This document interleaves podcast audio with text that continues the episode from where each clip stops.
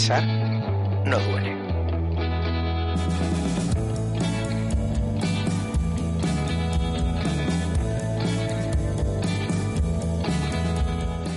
Hola, hola, mentes pensantes. ¿Qué tal? Bienvenidos inquietos inquietas de nuevo al podcast de Pensar no duele.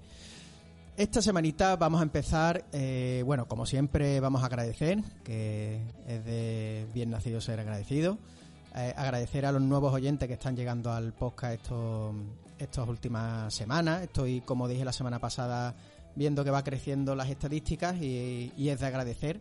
Vamos siendo cada vez una familia más grande y bueno, como siempre os digo, os agradezco los likes, que compartáis los capítulos, que me deis review en la plataforma que me escuche, porque así vamos posicionando, como ya sabéis y vamos subiendo en las clasificaciones, vamos apareciéndole más gente y nos escucha un poquito más de personas y podemos compartir, bueno, eh, estos conocimientos, estas curiosidades entre, entre más gente. Además, si me dejáis algún comentario en el podcast de la semana que viene, os, lo leo. Y vamos, sean graciosos o sean críticas, acepto todos los comentarios. Eh, también me podéis eh, alcanzar por, por Instagram en arroba pensar no duele eh, en, el email, en el email también a oscar.pensarnoduele.es y como ya sabéis tengo un canal de YouTube en el que llevo ya un mesecillo subiendo vídeos eh, podéis ver algunos de los últimos vídeos que, que, comparto de libros, de Bitcoin, etcétera. Y esta semana también va a ser un capítulo interesante. No os cuento más. Dicho todo esto, vamos a empezar con el tema de la semana. Si viniera alguien y no, nos preguntara qué nos diferencia a nosotros, ¿no? A nuestra generación de generaciones anteriores y tuviéramos, que ponerle un, adjetivo, sin duda creo que uno de, de, esos adjetivos que deberíamos ponerle sería el de que somos la era digital.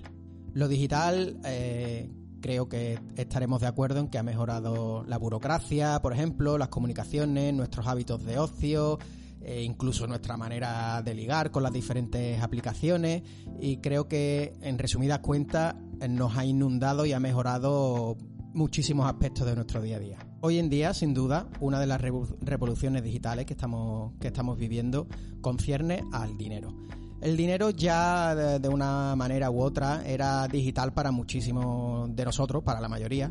No obstante, los numeritos que, que aparecen en nuestra cuenta corriente o en la aplicación de nuestro banco cuando entramos, eh, realmente si no lo sabes, te doy la sorpresa, no está respaldado por un dinero real en nuestros bancos. Ese dinero que tú metes en el cajero no, no está allí una vez que tú vayas a cogerlo. Vamos, así se demostró en los distintos corralitos que hemos vivido, sobre todo en, el, en estos últimos 21 años, como ya pasó en Argentina, que no dejaron, no dejaron sacar el dinero en momentos de crisis o como, como ocurrió en Grecia también hace bastante, bastante poco tiempo.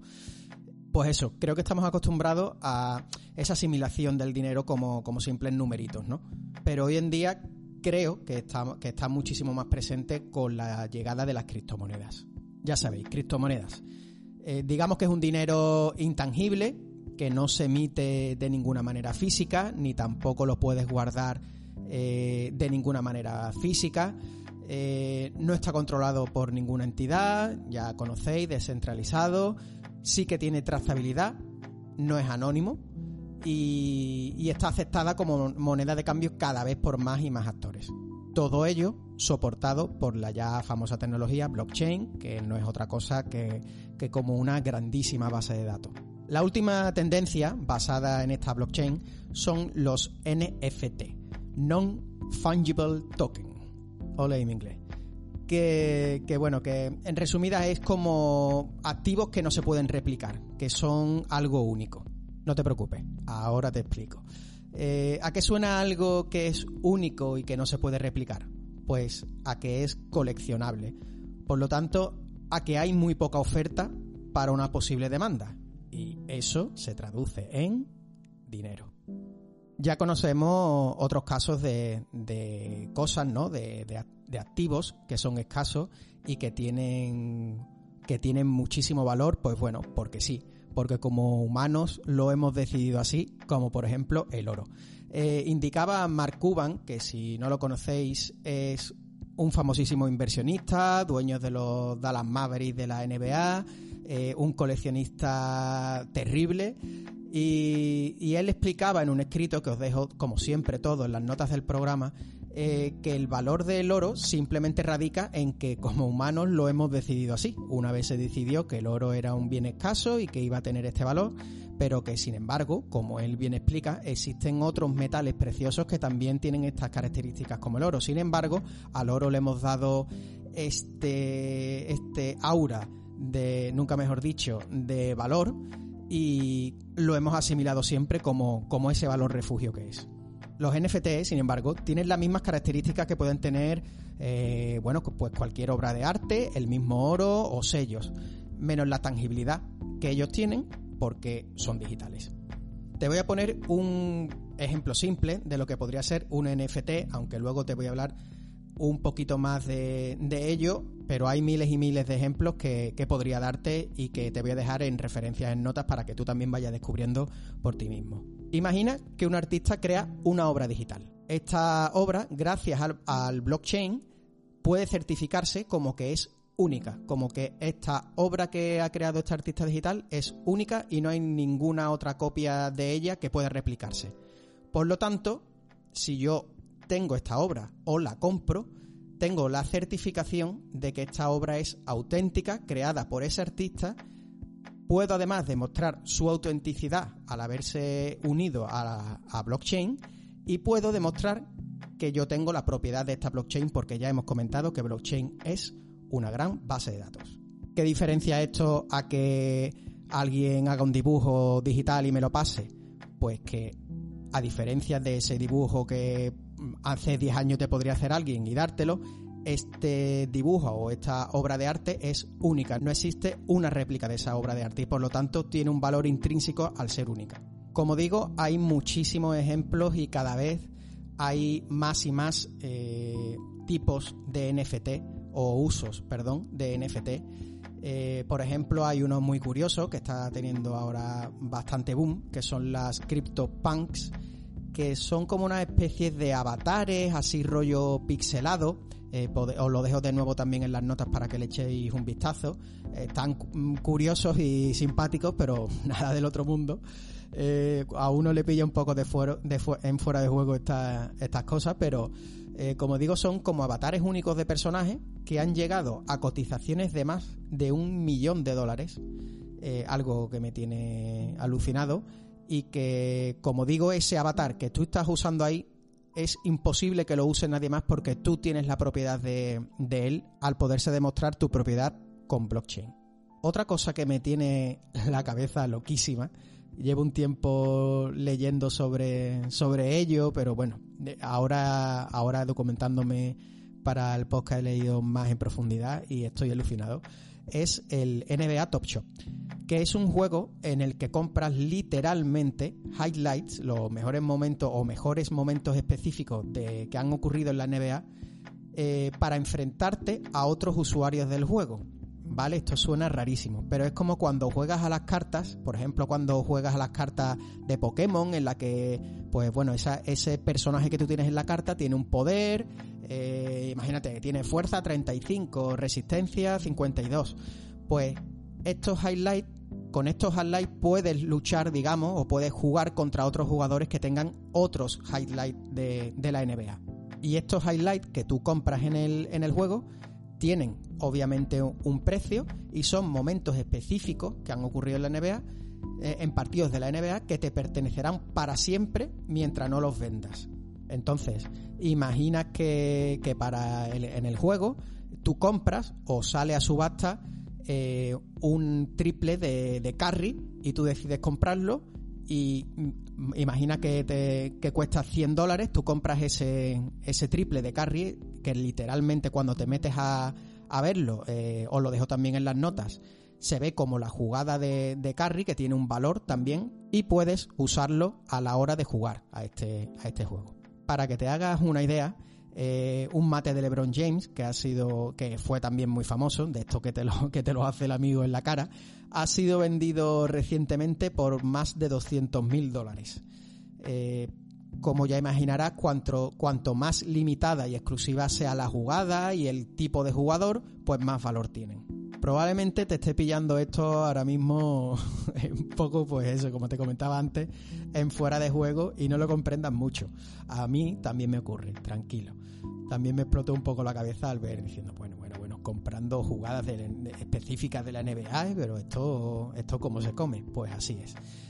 No es algo realmente mucho, no es algo, perdón, eh, muy alejado de lo que ocurre también con obras millonarias compradas en exposiciones de arte, ¿no? Las típicas obras que vemos, por ejemplo, en Arco, en Madrid, que alguien dice, han comprado este, esta silla pintada de rojo con una cuerda encima por un millón de euros a este artista. Y todo el mundo nos echamos las manos a la cabeza como diciendo, pero bueno, ¿cómo es posible? No lo comprendemos, ¿no? Pero realmente esta obra de arte, en este caso que hemos estado hablando antes, estos highlights, tienen un valor real en el mercado porque hay gente que la desea. Por lo tanto, mientras exista esa demanda, está justificado su precio. Es algo que ahora mismo nos no suena chino. A mí me suena chino y además me despierta muchísimas dudas, ¿no?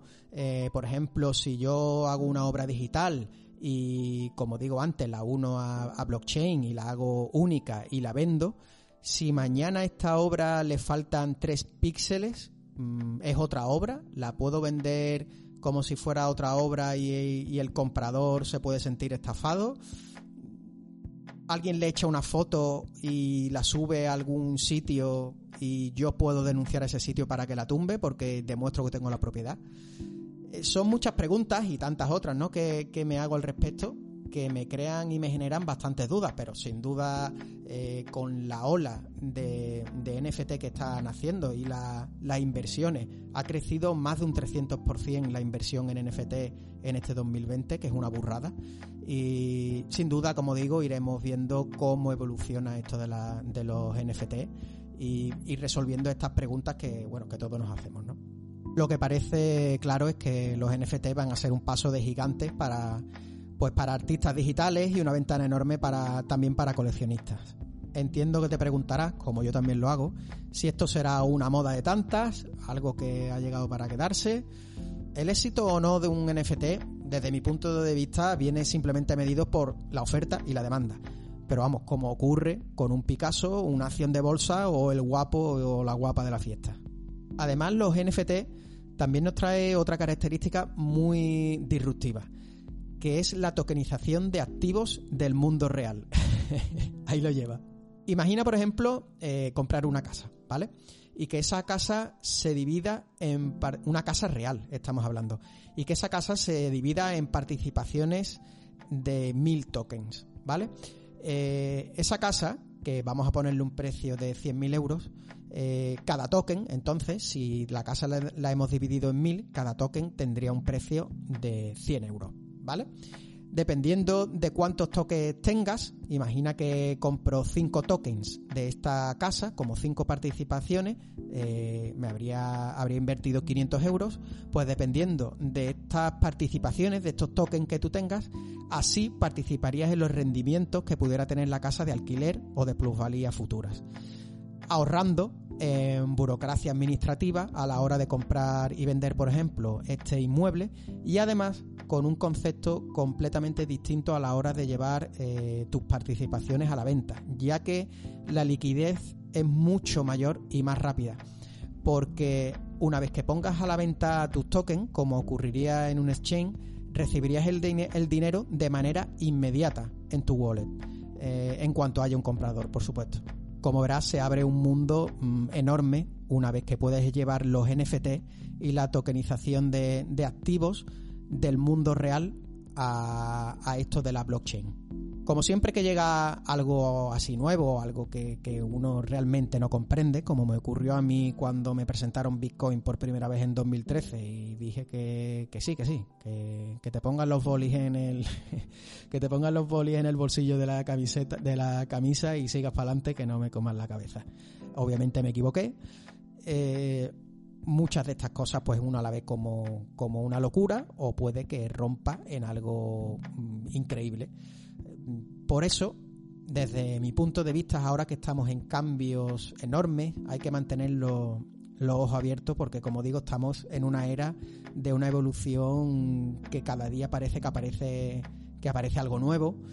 Eh, no todas seguramente serán algo disruptivo o algo que, usaremos en un futuro cercano o lejano, pero mm, te aconsejo, por experiencia propia, que abras los, ojos, estés atento a, todo lo que ocurre a tu alrededor, porque el riesgo de perder eh, el barco de, estas ocasiones y de estas opciones de, participar en algo tan, tan disruptivo, en algo que puede ser algo gigante del futuro, ese riesgo sí puede ser demasiado grande eh, si no estamos atentos. Yo personalmente no quiero perderme otro barco como me perdí con Bitcoin, que lo cogí saliendo ya del puerto casi, me, pude medio meter, pero los que de verdad, los que de verdad han sacado rentabilidad y, han sabido verlo fueron los que, los que compraron el ticket nada más salir de, de astilleros el barco. Pues nada, esto es lo que quería hablaros esta semana. Eh, estuve leyendo estuve leyendo un poco sobre ello a raíz de una conversación de, de José Pascual y, Romo Alfons en, en, Twitch el otro día que Romo habló sobre las NFT eh, le estuve echando un vistazo y la verdad que, que me ha parecido algo muy interesante de traer al podcast y algo como te acabo de comentar, de echarle el ojo y, ir viendo cómo evoluciona y por qué no, si, si es algo que, que puede tener una evolución positiva, pues meterte de pleno y hacer algún tipo de inversión. Nada más, como siempre te digo, espero tu review, tu like si te ha gustado el capítulo, comentarios para leeros en otro en otros podcast futuros. Eh, como siempre me podéis eh, seguir en, en, Instagram en arroba pensar en Twitter como arroba pensar barra baja y en YouTube darme un suscribirse en Pensar No Duele. Os espero por allí también. Nada más que añadir. Un abrazo a todo el mundo. Adiós.